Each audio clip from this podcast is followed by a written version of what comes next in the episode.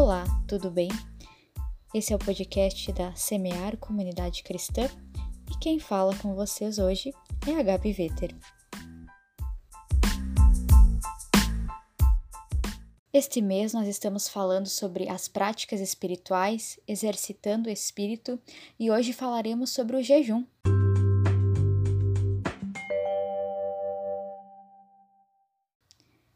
Eu convido você para ler comigo nosso texto base, que está lá em Mateus capítulo 6, do verso 16 ao 18, que diz o seguinte: Ensino sobre jejum.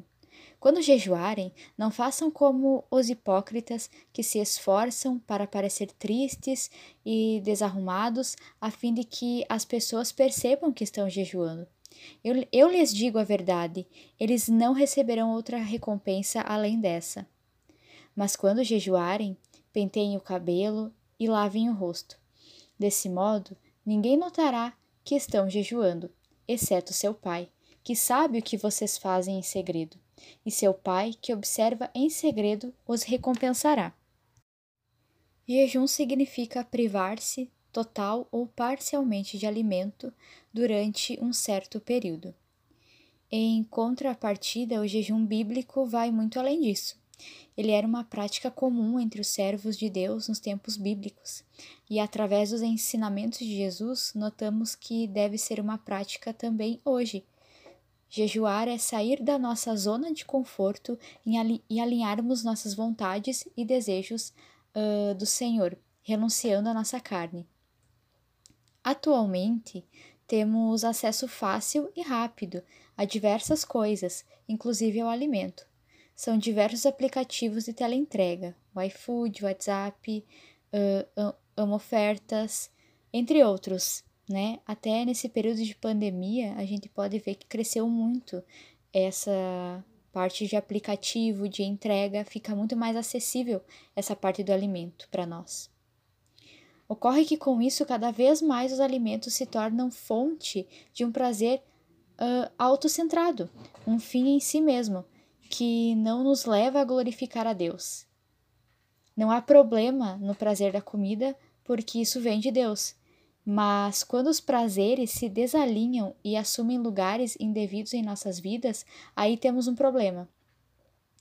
Por exemplo, os alimentos, assim como as outras necessidades e prazeres humanos, tornam-se deuses para muitas pessoas. Assim, privar-se disso pode soar horrível, mas nos mostrará que somos reféns da nossa carne e nos ajudará a colocar o prazer na presença de Deus, em seu lugar de destaque. Nós devemos lembrar que o jejum bíblico está sempre associado a uma atenção maior, a oração e comunhão com Deus, a adoração, leitura da palavra, momentos de silêncio e reflexão. Então, quando você jejuar, você pode você tem diversas coisas para fazer, né? Não, você não vai ficar só sem o alimento ou sem a internet.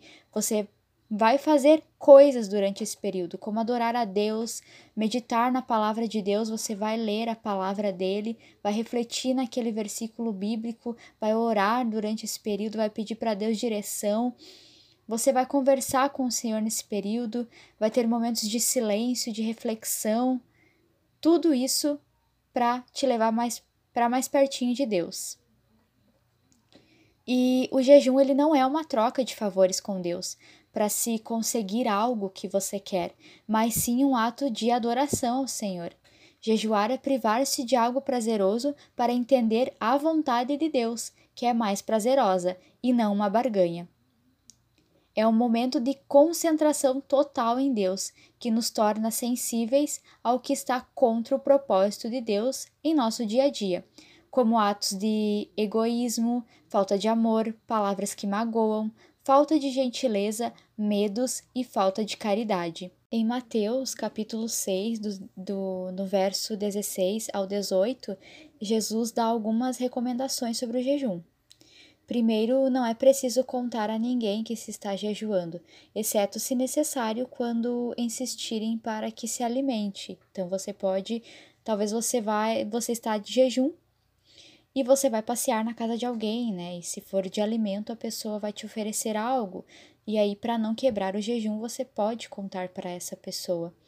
Também ocorre que você pode contar para alguém da sua liderança para que ela te ajude em oração nesse período. Segundo, não se deve uh, aparentar tristeza ou cansaço por estar sem comer, mas agir normalmente. Né? Você vê que tem algumas pessoas que elas demonstram né, tristeza, é, cansaço por estarem jejuando, enquanto nós devemos se alegrar, né, agir no normalmente, porque nós estamos fortalecendo o nosso espírito, se chegando a mais perto de Deus.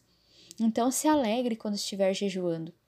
E terceiro, fazer o jejum corretamente é destacar essa necessidade como um momento muito importante do seu dia. Portanto, dedique tempo para as práticas espirituais no período de jejum. Né? Você vai dedicar tempo, você vai ao Senhor você vai pegar, vai, vai abrir a Bíblia num versículo, né, que de sua escolha. Você vai ler você, aquele versículo, você vai meditar, você vai anotar coisas que tocaram seu coração é, naquele versículo. Você vai meditar nele, vai conversar com Deus sobre ele, vai orar nesse período, coloca um louvor, adore o nome do Senhor, converse com ele, fortaleça o seu espírito nesse período.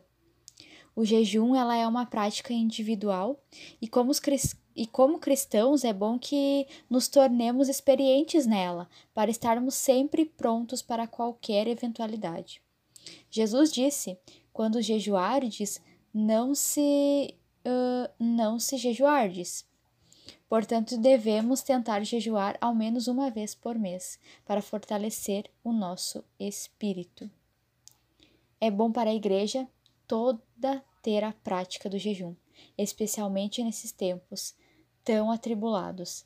Mas ainda assim, o Espírito Santo chamará indivíduos ou grupos ou ainda toda a congregação para jejuar por algo específico, quando necessário.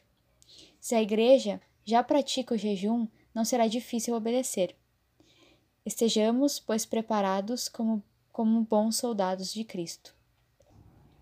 Nós queremos também deixar bem claro aqui que nós reconhecemos que algumas pessoas é, podem ter dificuldade em ficar algum período uh, sem alimento, né? Períodos superiores a três horas ou quatro horas sem se alimentar, devido a problemas médicos.